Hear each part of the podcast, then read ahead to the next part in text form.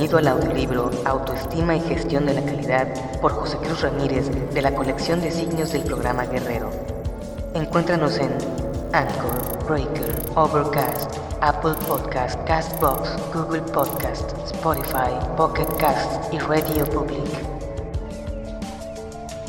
Suscríbete a nuestro contenido en tu plataforma favorita y activa la campanita para obtener nuestros podcasts en menor tiempo y con mayor calidad de sonido. Te sugerimos suscribirte al canal de Jamie Guerrero en YouTube y unirte a nuestra comunidad de Facebook donde podrás encontrar otros podcasts y contenido exclusivo. Recuerda que este canal depende únicamente de tu donativo voluntario. Puedes entrar al link de Patreon para realizar tu donativo desde 5 dólares al mes o puedes hacer una transferencia del monto que desees al número de cuenta exclusivo para este programa que aparece en la descripción de este audio. Gracias por tu aporte. Continúa disfrutando de nuestro trabajo.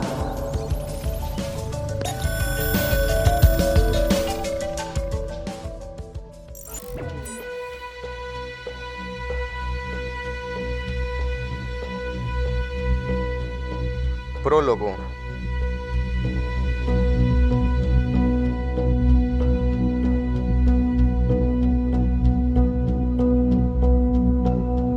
Los chinos aseguran que el cambio es la única constante. La línea crítica que el autor sigue para la realización de este estudio es la empírica. El trabajo diario de campo aporta mucha más experiencia que la investigación de gabinete. Cada uno de los capítulos del presente estudio es una unidad por separado de una investigación acuciosa con pretensiones de reunir la mayor cantidad de información sobre los temas enlistados en el contenido. Una definición de autoestima y autoconcepto se hacía necesaria para concebir de principio a fin una secuencia de errores en los que la autoestima juega el papel esencial en el individuo, grupo, compañía, nación o cualquier conglomerado gregario. La autoestima es el aglutinador detonante del cambio. La imagen que tenemos de nosotros mismos es un detonador para nuestra capacidad de ser, hacer y tener. En estos tres verbos se encierra la clave de la vida. La autoestima es un motor en el que quién soy, qué hago y por qué lo hago, qué tengo y por qué lo tengo. Se encierran las motivaciones axiales que definen en los individuos la noción de la conciencia personal. Según Abraham Maslow, estas tres motivaciones son acciones de satisfacción para las necesidades humanas.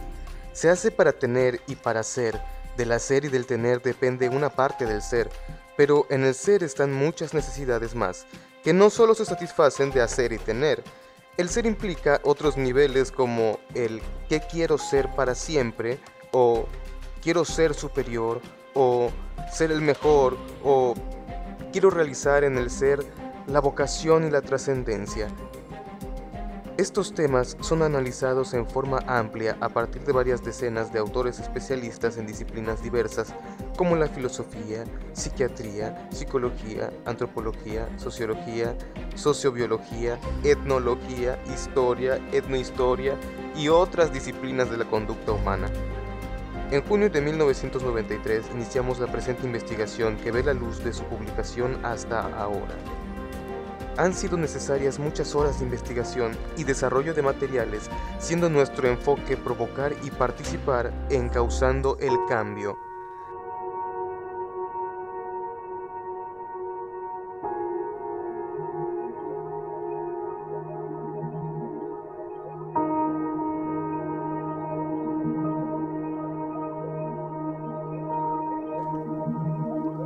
La autoestima está ligada a todas las manifestaciones humanas, al trabajo, al carácter y temperamento, personalidad, religión, misticismo, estudio, productividad, creatividad, calidad, emoción, estado de ánimo y a muchos otros fenómenos de la conducta humana. En esta investigación se estudian todas estas clases de motivaciones. El objetivo central de estudio centra sobre la práctica de valores, la autoestima y el cambio de actitudes, la autoestima y los retos en el trabajo, el manejo de las emociones para mejorar las actitudes, la mejora de la comunicación en relación con la actitud, la autoestima nacional, la autoestima en el trabajo, la medición de actitudes, la medición de autoestima, la autoestima colectiva, la autoestima familiar, la autoestima corporativa, la actitud de campeón, la autoestima y su papel y su relación con la pertenencia, la autoestima y una mejor comunicación organizacional, la autoestima y la creatividad, la creatigerencia, la autoestima y el desempeño personal en la vida, la autorrealización personal, la cultura de servicio y la calidad total. Todos estos aspectos son abordados con ánimo de servir como fuente a un tema tan crucial en temas como el proceso de cambio.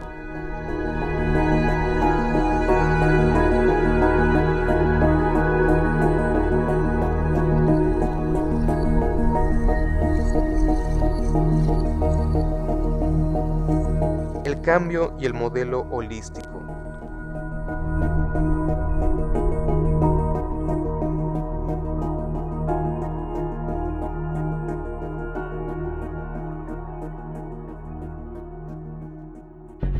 Bien, la definición de los autores de la realización del proceso de cambio nos lleva a definir tres etapas. 1. El cambio personal, es decir, nos lleva a una nueva actitud. El cambio organizacional, que nos lleva a una nueva cultura y clima laboral, y el cambio frente al desempeño en el trabajo, que nos lleva a una nueva forma de desempeño. Después de tres años de investigaciones, consideramos a la autoestima como el instrumento más propicio para lograr cambios en el entorno. La visión de Maslow contiene en sí misma los fundamentos requeridos para una concepción plena del hombre y del trabajo y toda una escala de necesidades en torno al quién soy, qué hago, por qué lo hago, qué tengo y por qué lo tengo. Partiendo de esas experiencias, este estudio es suficientemente extenso como para introducir al lector en los aspectos básicos para provocar cambios que mejoren actitudes, culturas, climas y desempeños frente al trabajo. El hilo conductor es la autoestima, cuando las personas cambian por una razón de su propio ser, cuando lo hacen por un motivo personal, por un sentimiento propio, por una necesidad de crecimiento, desarrollo, autoimagen, autoconcepto y autorrealización, entonces se alcanza la madurez en el proceso de cambio. Nuestras investigaciones se fundamentan en resultados reales demostrados en campo, no en teorías por investigación de gabinete. Podemos citar más de 500 personas con las que se trabajó en forma directa.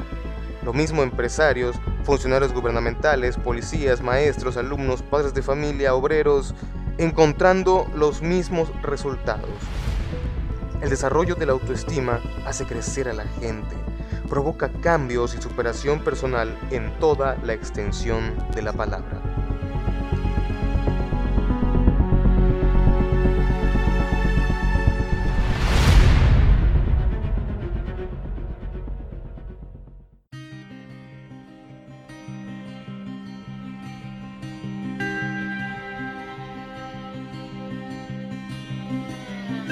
Agradecemos profundamente la realización de esta investigación a todos los miembros del Instituto Tamaulipeco para la Elevación de la Productividad y Calidad, a su presidente, el licenciado Manuel Cavazos Lerma, sin cuyo impulso no habría tenido lugar este esfuerzo, a algunos investigadores y consultores del mismo como son el maestro Jesús Díaz Ibáñez, el ingeniero Manuel Moreno, el licenciado Pedro García Valles, el licenciado Nacim Seguane, el ingeniero Edmundo Guajardo Garza, el licenciado Cornelio Herrera Castillo, Felipe Saldívar, Marco Cantú Mercado, Marco Valdés Valencia, el licenciado Gerardo Espinosa Pérez y al doctor Víctor Manuel Vázquez Cárdenas por todo su apoyo como médico, psiquiatra y terapeuta.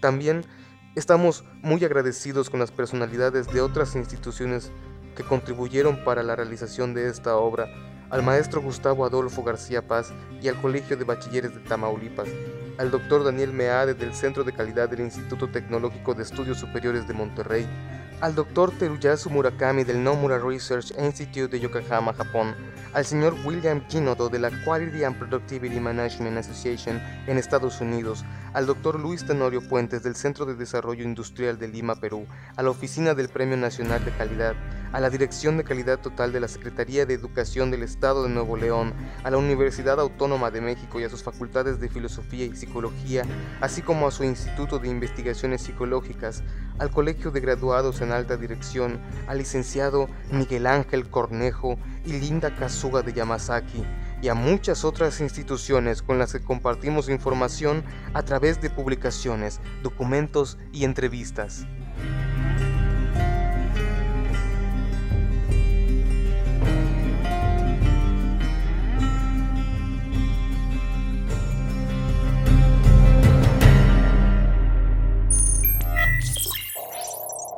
En nuestro siguiente capítulo de Autoestima y Gestión de la Calidad por José Cruz Ramírez,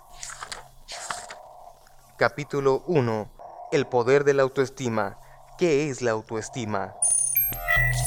Por tu seguridad, la sesión se cerrará automáticamente en 3, 2, 1. Hasta la próxima.